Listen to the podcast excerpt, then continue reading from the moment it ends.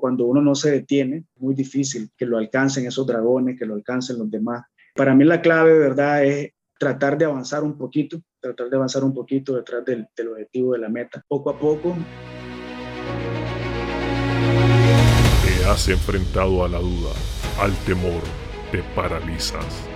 No logras avanzar, sientes que el peso del mundo aplasta tus ideas, proyectos, sueños.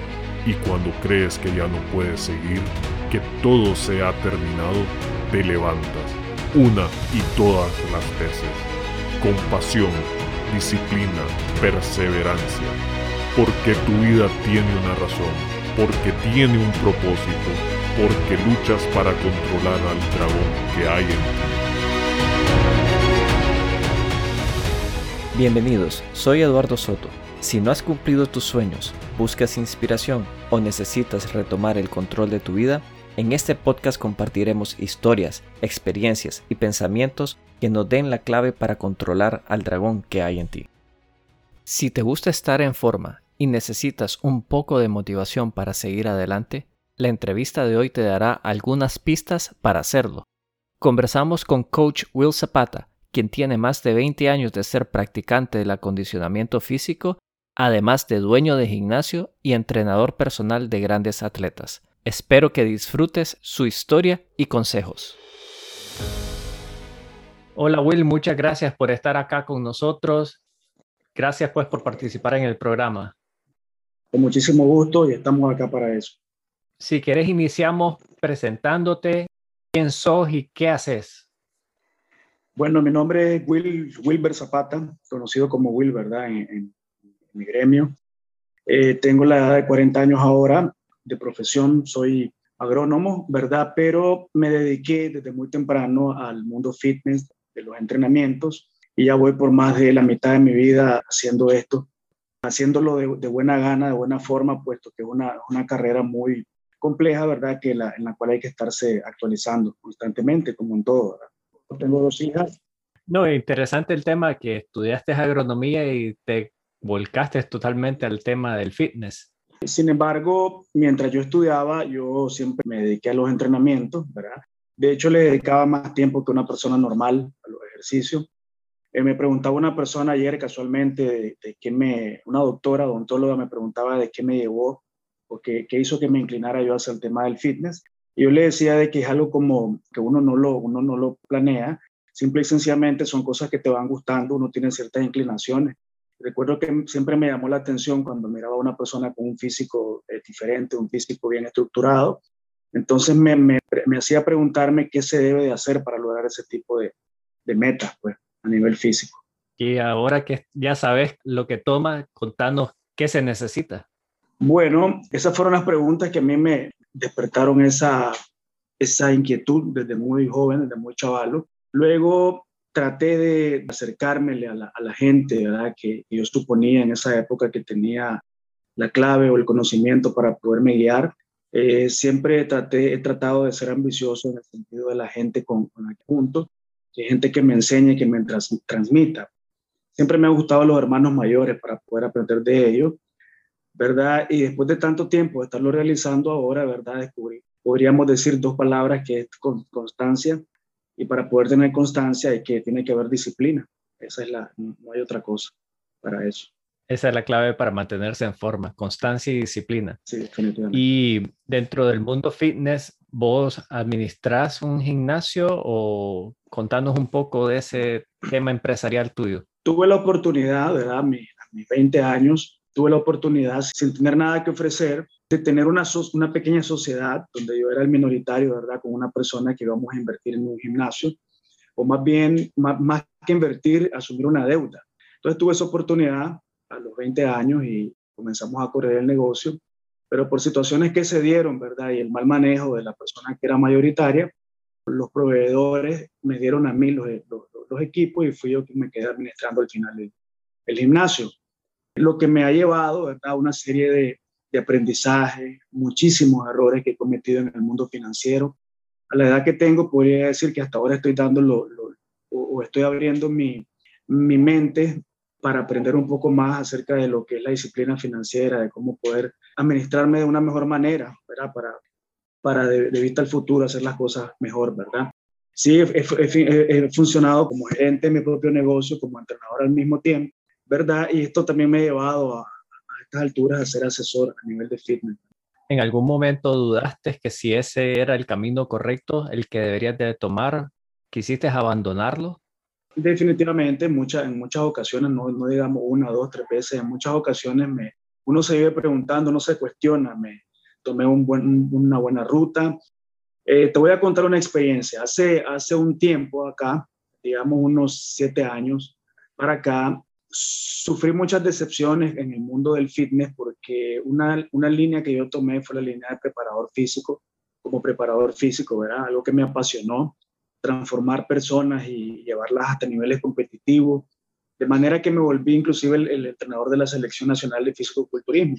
Fue un tema que me apasionó mucho, pero luego sufrí muchas decepciones porque a nivel, a nivel ya a nivel interpersonal con los atletas, pues muchos atletas indisciplinados, muchos atletas que se dan la vuelta, muchos atletas que no agradecen. Sufrí muchas decepciones de ese tipo, lo cual me, me, puso a cuestionarme, pues debería seguir en ese ámbito a nivel de, como entrenador, ¿verdad?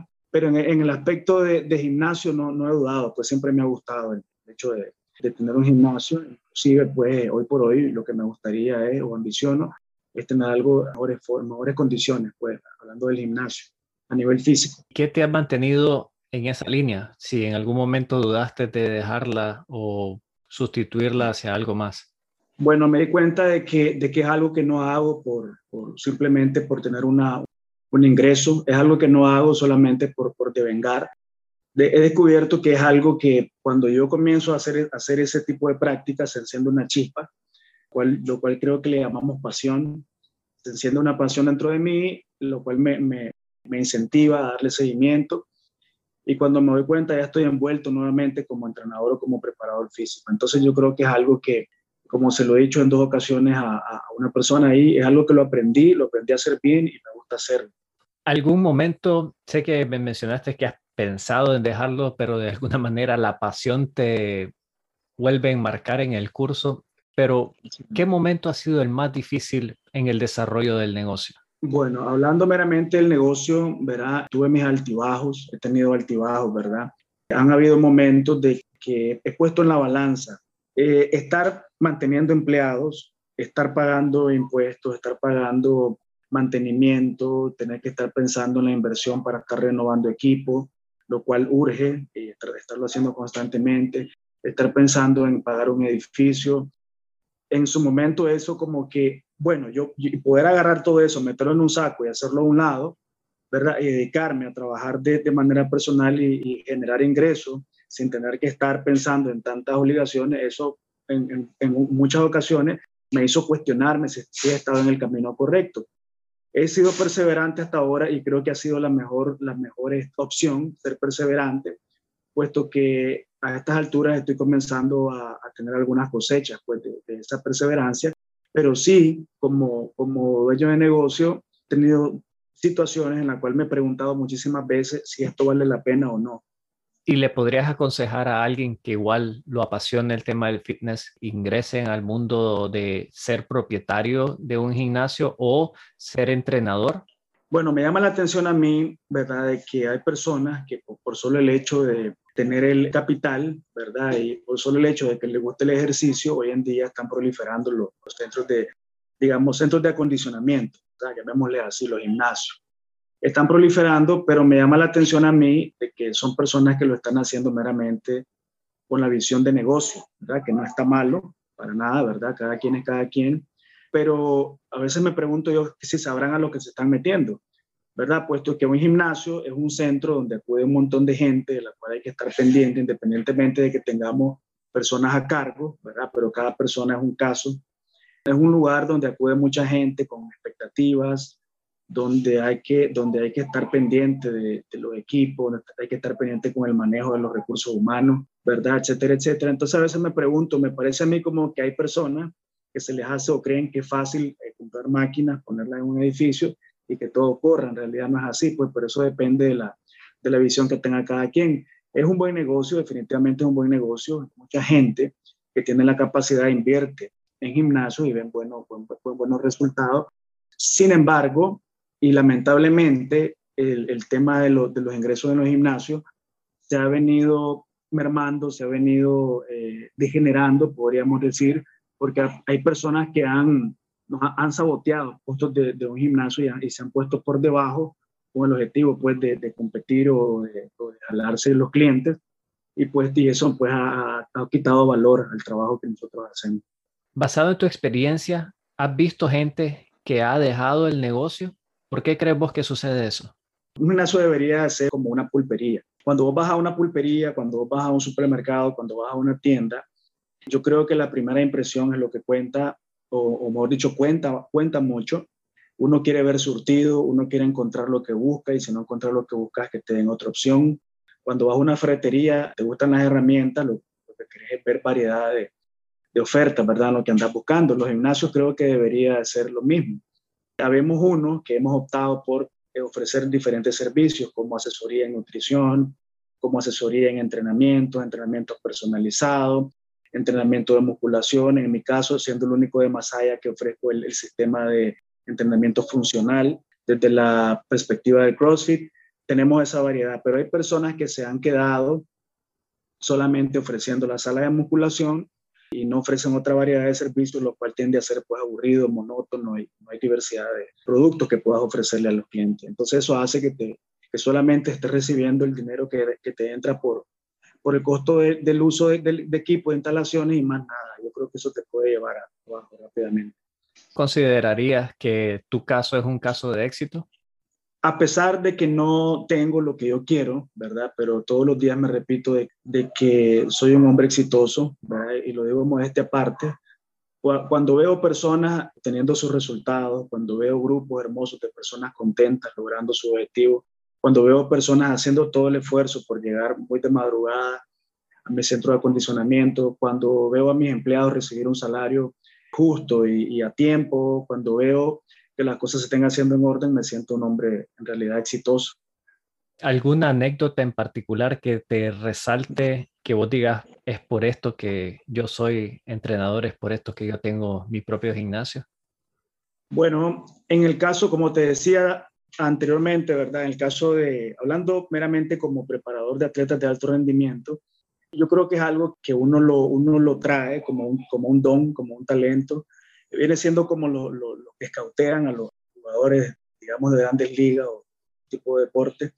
Hay personas que podemos ver más allá, podemos ver cosas que ni siquiera las mismas personas se, lo, se ven o se entienden.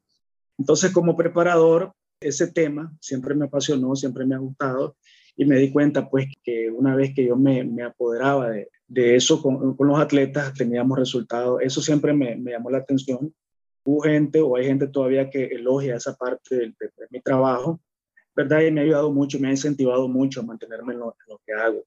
¿Cuál sería el elogio más grande que has recibido? Bueno, hay entrenadores en, otros países que tienen la fama de ser los mejores del mundo. Me han puesto el nombre de esos entrenadores a mí acá en Nicaragua. Para ir cerrando un poco la entrevista, te quería preguntar, a nivel personal, ¿cuál ha sido el dragón que más te ha costado enfrentar? Me gusta el nombre que le das, Eduardo, porque casualmente es esta es una entrevista oportuna. Yo suelo ser una persona con muchas ideas ¿verdad? que andan rodando por mi cabeza. Podría considerarme un hombre creativo. Mi familia me dice que soy un hombre creativo. Gracias a Dios, ¿verdad? Talentoso en el aspecto del uso de mis manos para poder crear cosas, ¿verdad? Y, mi mente.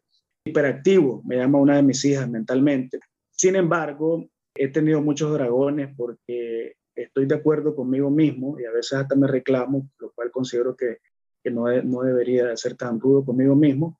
Me reclamo a veces porque estoy seguro de que si, que si yo pudiera vencer los dragones que andan rondando mi cabeza, estaría muchísimo más lejos y habría alcanzado muchísimas más cosas de las que he alcanzado. Definitivamente soy de aquellas personas que, que le doy mucha vuelta a un tema antes de empezar. Me he dado cuenta pues que es un error yo creo que, y por experiencia con personas que considero que son mis mentores, me he dado cuenta de que es mejor dar un paso al frente, por muy corto que sea, a estar esperando el tiempo para dar un paso largo. Entonces, todas esas cosas a, la edad que tengo, ¿verdad? Las he ido aprendiendo, y, pero y quiero cada vez estar o tener menos dragones en mi cabeza para poder emprender, para poder avanzar ¿verdad? Y ese tema de tener muchas opciones a la mano y no decidirse por una, es una gran barrera que uno tiene que vencer para mejorar. ¿Algún ritual o alguna recomendación que podría dar vos para o que te ha servido para vencer a esos dragones? Sí, me gusta mucho, me gusta muchísimo seguir páginas que tienen frases, me gusta leer libros y, y a veces me gusta resaltar en mi mente algunas frases que leo, que veo por ahí, ¿verdad? Y casualmente practico el deporte llamado CrossFit porque es una filosofía de vida, ¿verdad? Que me ha enseñado de que cuando uno, cuando uno no se detiene, es muy difícil que lo alcancen esos dragones, que lo alcancen los demás. Para mí la clave, ¿verdad? Es tratar de avanzar un poquito, tratar de avanzar un poquito detrás del, del objetivo de la meta. Poco a poco, ¿verdad? Tengo un problema que no, no disparo de frente, sino que disparo como escopeta.